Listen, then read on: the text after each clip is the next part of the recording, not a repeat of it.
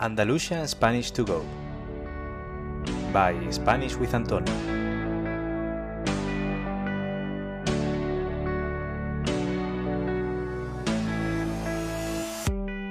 Hola a todos y a todas y bienvenidos a un nuevo episodio del podcast Andalusian Spanish to Go, el podcast con el que aprender español a través de contenidos auténticos y escuchando un acento de Andalucía.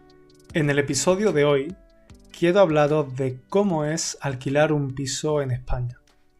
Responderemos a preguntas como ¿es fácil o difícil alquilar un piso para los jóvenes? ¿Cuáles son las ciudades con los alquileres más caros? ¿Es normal compartir piso en España? Si quieres saber la respuesta a estas preguntas, quédate escuchando este episodio. Pero antes quiero recordaros que si queréis tener acceso a la transcripción de este podcast y a otros materiales adicionales, podéis haceros miembro del club privado de Spanish with Antonio en mi Patreon. De esta forma podéis apoyarme para que continúe creando material gratuito para todos vosotros. Y a cambio, yo os ayudo a mejorar vuestro español con material extra. Por último, recordad también que me podéis seguir en Instagram en arroba SpanishWithAntonio barra baja o en mi página web www.spanishwithantonio.com. Y ahora empecemos con el episodio de hoy. Parece que vivir en un piso alquilado en lugar de en uno propio, comprado, se está convirtiendo poco a poco en la norma. Yo diría que se trata de un fenómeno que se da en la mayoría de los países, pero especialmente en los países occidentales. Aunque la gente sigue comprando su vivienda, es evidente que cada vez hay más personas que optan por alquilar en lugar de por comprar. Y España, obviamente, no es una excepción. Cada vez son más las personas que viven de alquiler ya sea en un piso para ellos solos o en un piso compartido con compañeros de piso. De hecho, según un estudio del INE, el Instituto Nacional de Estadística, en 2008 el número de hogares que vivían en régimen de alquiler era de 2,4 millones. Pero ¿sabéis cuántos hogares hay 10 años después, en 2018? Pues nada más y nada menos que 3,25 millones de hogares, no de personas, sino hogares, familias. Es decir, en 10 años, el número de familias que viven de alquiler ha subido un 35%, una subida increíble. Esto significa que ahora un 17% de los hogares españoles ya viven en casa o piso alquilado y no comprados. ¿Por qué ahora hay menos personas que compran vivienda? ¿Es más barato alquilar que comprar? ¿Acaso la gente no quiere echar raíces en un sitio y prefiere vivir en diferentes lugares a lo largo de su vida? Responder a todo esto es complejo, pero también extremadamente interesante. Empecemos por uno de los factores posiblemente más importantes, la pasta. o el dinero. En este sentido, parece que nuestra mentalidad ha cambiado mucho. Antes la gente prefería comprar directamente una casa, aunque tardara muchos años en pagar la totalidad del precio. Si el banco te daba una hipoteca, un préstamo para tu vivienda, podías pagarlo poco a poco todos los meses. De esta forma te asegurabas de que el dinero que pagabas cada mes era para tu propia casa. Sin embargo, cuando alquilas un piso, la cosa cambia. En este caso, también tienes que pagar una cantidad de dinero todos los meses, pero eso no significa que después puedas quedarte con esa casa. Esa casa nunca será tuya, ya tiene un propietario, un dueño. Por eso hay gente que prefiere comprar una casa en lugar de vivir en una casa de alquiler, porque considera que pagar la hipoteca es una inversión. Y sí, efectivamente tiene que pagar todos los meses y posiblemente tenga que pagar más que para un piso alquilado, pero al menos está invirtiendo en una casa para el futuro. Sin embargo, si estás 4 o incluso 20 años viviendo en un piso de alquiler, cuando acabe este tiempo no tendrás ninguna casa, sino que tendrás que buscar otro sitio donde vivir. Porque hay entonces cada vez más personas que alquilan viviendas para vivir. Bueno, realmente vivir de alquiler también tiene su ventaja. Una de ellas es la flexibilidad y el sentido de libertad que te proporciona. Por ejemplo, una persona que no tenga claro dónde quiere vivir es más probable que elija alquilar un piso que comprarlo.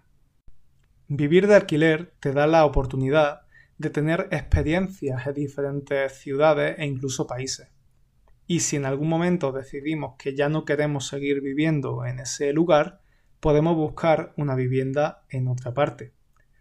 También es ideal para aquellos que quieren conocer a nuevas personas. Si, por ejemplo, una joven trabajadora consigue un trabajo en una ciudad y no conoce a nadie, puede arrendar una habitación en un piso compartido con otras personas y hacerse amiga de sus compañeros de piso. Además, parece que es mucho más económico, al menos a corto plazo. Mientras que una hipoteca puede costar, no sé, mil euros al mes, puedes alquilar una habitación por 300 euros al mes o incluso un pisito para ti solo por 700 u 800 euros al mes. Depende del lugar, por supuesto. Por otra parte, otro factor económico que influye mucho en este fenómeno de la subida del alquiler es que cada vez es más difícil que los bancos te presten dinero, al menos aquí en España y al menos sobre todo en el caso de los jóvenes. Pongamos el caso de un chico joven soltero de 27 años. Vamos a llamarlo David. David hace 3 o 4 años que terminó de estudiar Luego pasó un tiempo en trabajos no muy bien remunerados y solo lleva trabajando en un buen puesto de trabajo dos años. Es muy probable que ningún banco le conceda un préstamo a David. Por eso es muy posible que este chico, que David, termine alquilando en lugar de comprando. Pero, ¿cuánto cuesta alquilar un piso o una habitación en España? Pues como podéis imaginar, esto depende muchísimo de la ciudad. Seguramente podéis adivinar cuáles son las ciudades más caras de España. Efectivamente, Madrid y Barcelona son las más caras, con una diferencia muy pequeñita entre ellas. Por daros algunos datos. De media, alquilar un pisito para ti solo en Madrid cuesta aproximadamente 850 euros y alquilar una habitación en un piso compartido puede salir por unos 410 euros. En Barcelona, por ejemplo, alquilar un piso para una familia ronda los 1.400 euros. Otras de las ciudades más caras para alquilar son, por ejemplo, San Sebastián y Bilbao, en el País Vasco, o Palma de Mallorca, en las Islas Baleares, o también Málaga, en Andalucía. Esta última sabéis que es mi ciudad. Es la ciudad en la que más ha subido el precio del alquiler en los últimos años. En solo 5 añitos, el precio medio del alquiler ha subido nada más y nada menos que un 48%. Una barbaridad, vamos. Yo mismo he experimentado, he visto esta subida tan fuerte. Por ejemplo, en mi primer año de universidad, en 2013, recuerdo que pagaba 200 euros por una habitación en un piso. Ahora, en 2021, esa misma habitación puede costar perfectamente 300 euros. Es decir, 100 euros más, un 50% más. Pero el precio del alquiler no solo está subiendo en Málaga, sino que se trata de un incremento más o menos generalizado en todo el país. ¿Y a qué se debe este incremento? Posiblemente el factor más decisivo esté relacionado con el turismo. Como sabéis, España es un país extremadamente turístico. De hecho, por ejemplo, en 2017 España fue el segundo país más visitado del mundo. ¿Y qué relación tiene esto con el precio de la vivienda para los españoles? Muy fácil. Seguro que conocéis los famosos pisos de Airbnb, es decir, lo que solemos llamar en español viviendas vacacionales. Pues cada vez hay más viviendas destinadas a turistas y visitantes y en consecuencia cada vez hay menos viviendas para las personas locales que ya vivían en la ciudad.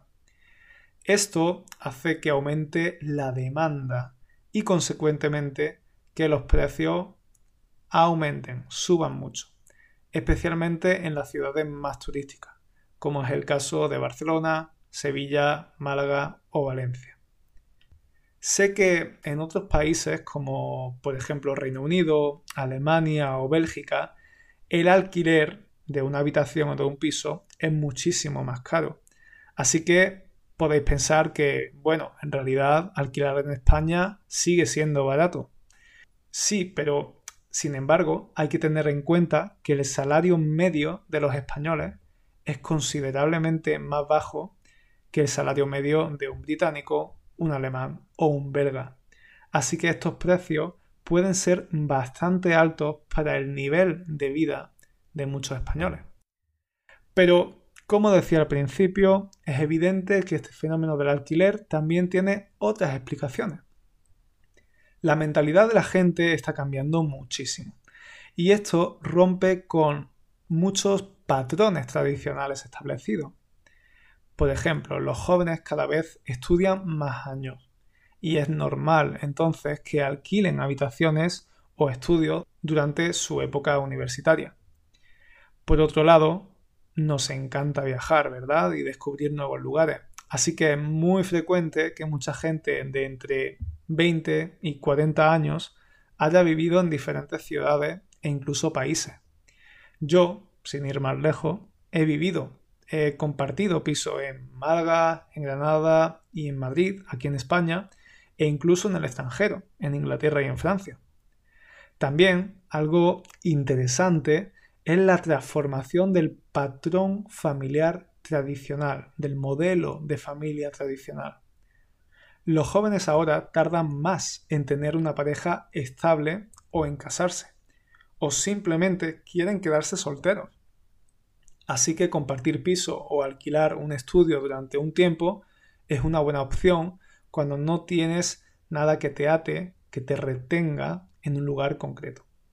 En fin, como digo, son muchos los factores que influyen en la decisión de comprar o alquilar una vivienda. Cada una de estas opciones tiene sus ventajas y desventajas, pero en mi opinión creo que este fenómeno del alquiler ha llegado para quedarse y posiblemente con el tiempo sean más y más las personas que elijan esto. Pero eso lo iremos viendo en los próximos años. ¿Quién sabe?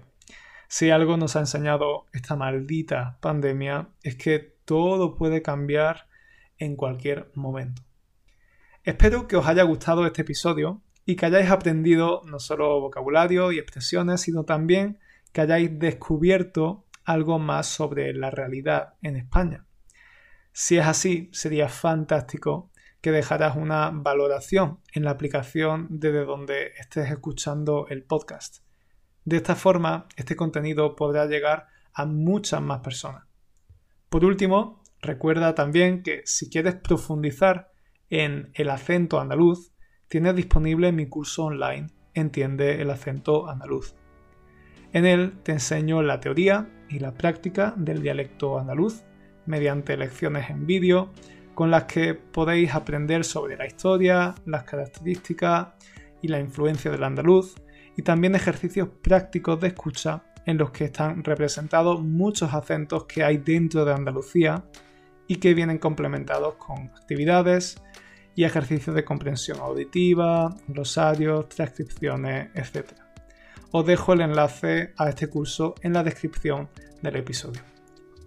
Muchísimas gracias por estar ahí, por escuchar este episodio.